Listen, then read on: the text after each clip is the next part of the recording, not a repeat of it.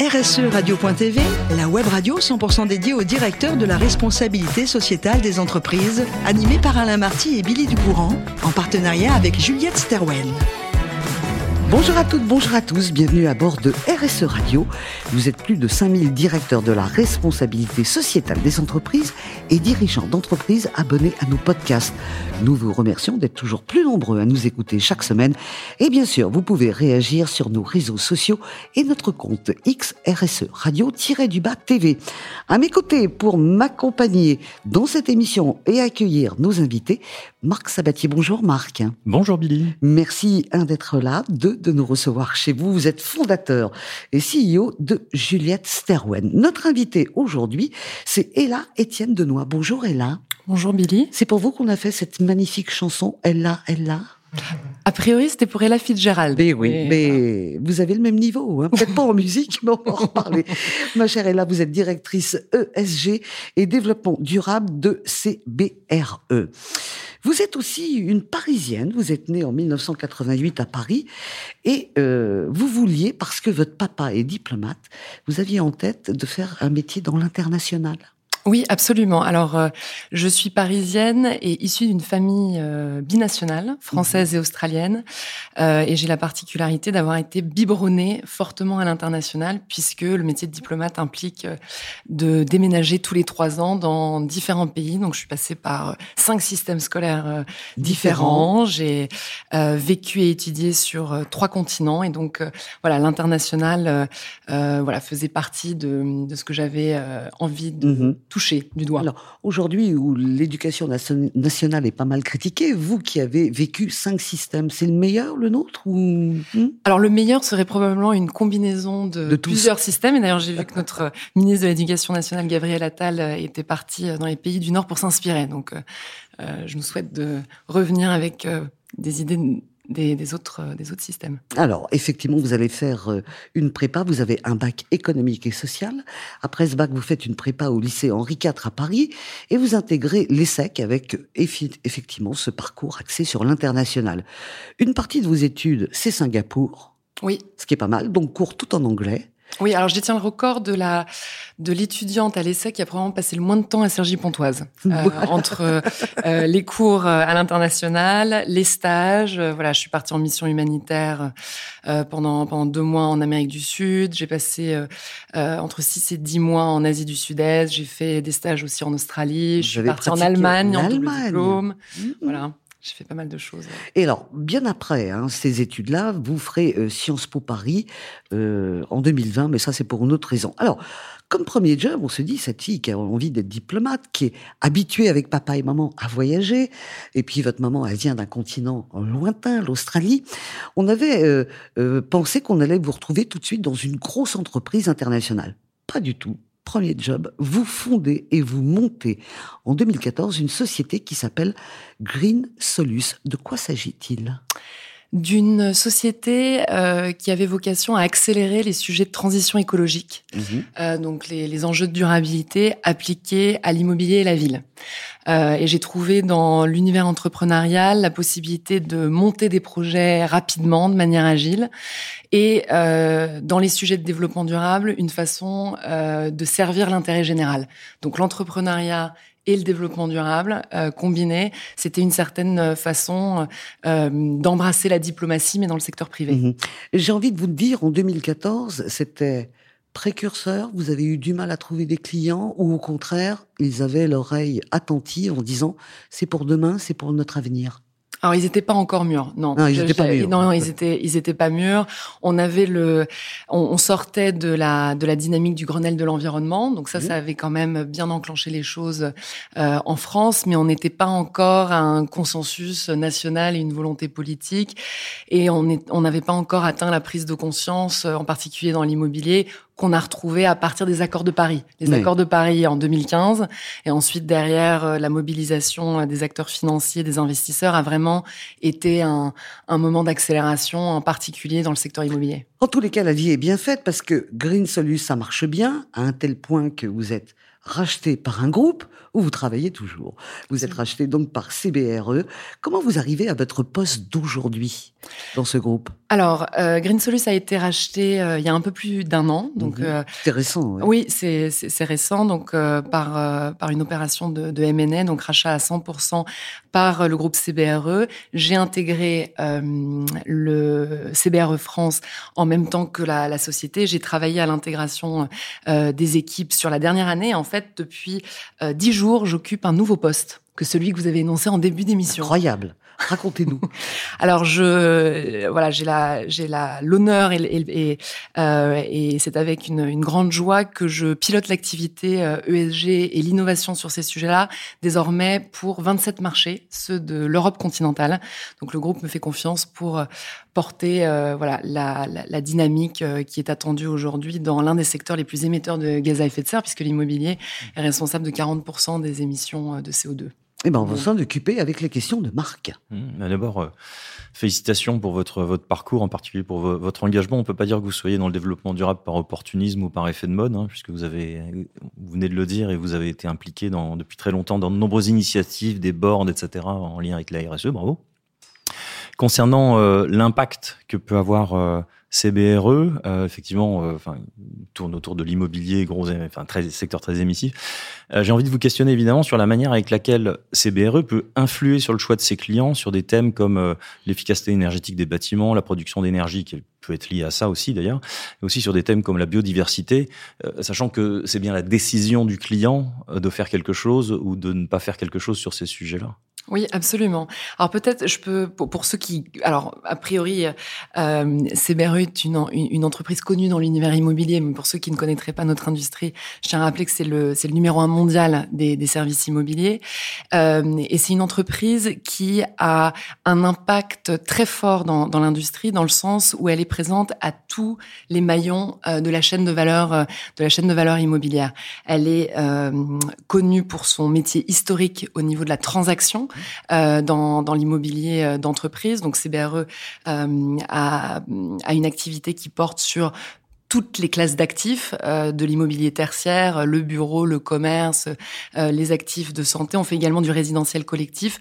Ce qu'on ne, ce sur quoi on ne travaille pas, c'est la maison individuelle. Mais tout l'univers bâti autres, euh, CBRE a un impact sur la transaction, mais également plus largement sur le conseil euh, en investissement, sur le management de projets euh, immobiliers, sur la gestion immobilière, le property euh, management, et également plus récemment une ligne de métier dédiée euh, aux services ESG et développement durable pour pouvoir répondre aux problématiques croissantes de nos clients sur les sujets énergie et carbone. Alors vous avez raison, la décision finale elle appartient au client.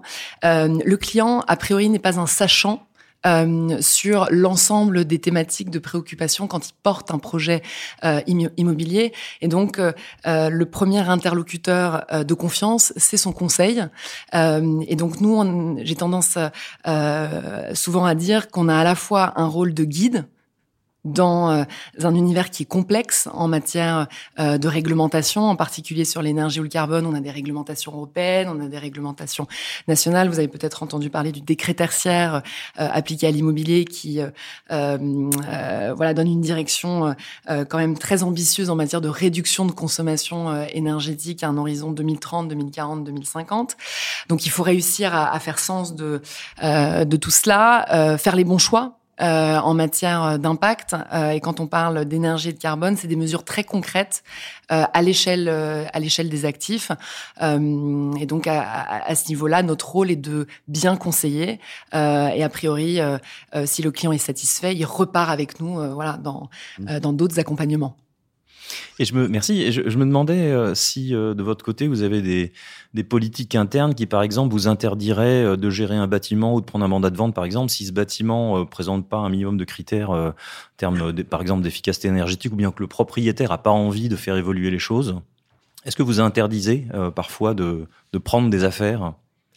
Alors, on s'interdit pas. Je dirais qu'on n'a pas un processus d'interdiction. Euh, on part du principe que euh, tout client peut avoir un point de départ différent, donc en fait un niveau de maturité sur les sujets euh, différents. Il n'y a pas les bons et les euh, et les et les méchants euh, sur sur ces sujets-là. Il y a un point de départ et une capacité de, de progression. et vous savez, c'est comme sur, sur sur nos sujets, c'est comme en politique, c'est plus confortable de parler et d'échanger avec quelqu'un qui a la même opinion politique que vous. C'est plus compliqué de convaincre euh, quelqu'un qui serait pas tout à fait du, du même bord. Et sur les, les, les enjeux de développement durable, c'est important et intéressant de d'échanger euh, entre convaincus. Euh, c'est d'autant plus stimulant et intéressant de pouvoir amener avec nous sur mmh. une voie de, de progression peut-être des acteurs qui le qui le seraient moins. Donc il n'y a pas d'interdiction sur sur ce volet-là. Après nous on encourage fortement. Et si on n'arrive pas à le faire changer d'avis, qu'il n'a pas envie d'être plus royaliste que le roi, ni premier de la classe, euh, parfois ça peut être très bien aussi euh, éventuellement d'être un élève moyen si c'est ce qu'on souhaite. C'est-à-dire que moi, on, a une approche très pragmatique sur ce volet-là. Une fois qu'on a dit ça, CBRE a des engagements au niveau euh, mondial en tant que société cotée à la bourse de New York et avec des engagements forts. On, a, on est quand même un acteur qui fait 27 milliards de dollars annuels de chiffre d'affaires, 115 000 collaborateurs dans le monde et une présence dans une centaine de pays.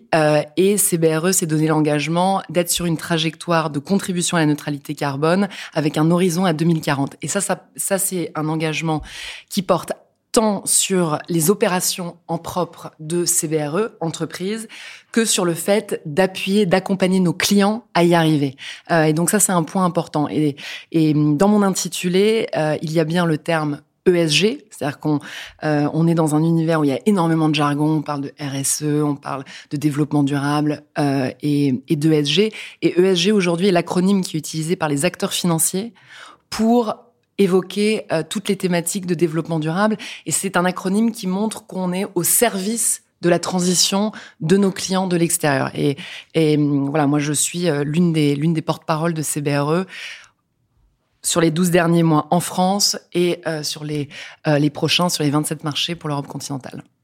D'accord. Et justement, vous disiez, enfin, on voit bien et vous l'avez bien expliqué que CBRE, euh, justement, a un impact en fait sur ses clients pour les aider à accélérer leur leur trajectoire euh, et de votre côté, euh, chez CBRE justement, en termes d'émissions, quel est, euh, quels sont les facteurs les plus importants dans votre bilan carbone, par exemple? Alors nous, en, tant que, en tant que CBRE intramuros, j'entends. Alors notre CEO mondial qui était qui était présent à Paris il y a il y a quelques jours nous, nous a expliqué aux équipes France que notre produit c'était nos collaborateurs. Euh, et on est une société de service. Donc, euh, qui dit société de service dit euh, voilà, euh, scope d'émissions lié euh, au, parcours de service. Et donc, dans notre dans notre bilan carbone, vous allez évidemment retrouver le lien avec les consommations d'énergie liées à notre propre occupation de bâtiments, mais également tout ce qui concerne la mobilité, le transport de nos collaborateurs. Mais par rapport à une société industrielle, en fait, l'enjeu pour nous, il est pas tant au niveau de notre propre bilan carbone. Évidemment, alors après, on va travailler et on a une politique de mobilité durable euh, que, qui, qui, est appliquée au sein de au sein de l'entreprise, notamment sur le choix entre l'avion et le train, euh, le fait de privilégier la, le véhicule électrique euh, pour les, nos, nos flottes de véhicules et, et nos choix de, de déplacement. Mais notre vrai impact, euh, il est chez nos clients puisque CBRE aujourd'hui travaille pour les plus gros investisseurs euh, mondiaux. Les investisseurs, c'est qui? C'est les propriétaires des actifs bâtiments dans toutes les villes euh, du monde, qu'on parle du bureau, du commerce, de la santé, du résidentiel collectif. Vous prenez une ville comme la ville de New York, CBRE a un impact sur quasiment tous les bâtiments de cette ville. Donc en termes de prise de décision derrière, euh, et de conviction auprès des auprès des investisseurs. Et moi aujourd'hui, mon rôle, c'est de travailler avec ces avec ces clients-là au niveau pan-européen pour avoir une approche de l'ESG qui soit euh, de, de, de, très bon niveau, tant en France qu'en Allemagne, en Espagne, en Italie, au Royaume-Uni, etc. Voilà, c'est ça l'impact d'une société comme CBRE dans, sur, sur une classe d'actifs, à nouveau, qui est euh, fondamentale à nos modes de vie à tous, puisque euh, euh l'urbain aujourd'hui est l'espace qu'on occupe euh, de manière prépondérante. En tous les cas, merci beaucoup Marc pour vos questions. On va terminer avec Ella sur une de ses passions. Est-ce que c'est compatible d'ailleurs avec ce que vous faites dans la vie? Vous adorez les voyages. Ça veut dire qu'aujourd'hui, vous voyagez en train, moins loin? Alors, j'essaye euh, au maximum d'utiliser euh, d'utiliser le train. Après, il peut y avoir des impératifs, euh, des impératifs qui qui exigent de, de prendre l'avion. Après l'avion, on a tendance à il y a eu beaucoup de plane bashing. Alors là aussi, je vais peut-être être un peu iconoclaste par rapport à ce qu'on entend dans les médias, mais le sujet de l'avion, c'est 3% des émissions de gaz à effet de serre. Donc, quand on culpabilise le consommateur par rapport par rapport à l'avion, en fait, c'est un c'est c'est un, un, un, sujet qui suppose qui peut être euh, débattu, euh, mais j'effectue des, des, déplacements euh, à travers à travers l'Europe quand c'est justifié et quand c'est pertinent pour pour nos clients. Et sinon, bien entendu, l'utilisation de la visioconférence voilà, en est privilégiée. merci d'avoir rappelé qu'on pouvait continuer de voyager, ma chère Ella. Merci Ella, merci à vous, Marc. C'est la fin de ce numéro de RSE Radio. Retrouvez toute notre actualité sur nos comptes X et LinkedIn. On se donne rendez-vous mardi prochain à 14h précise pour une nouvelle émission.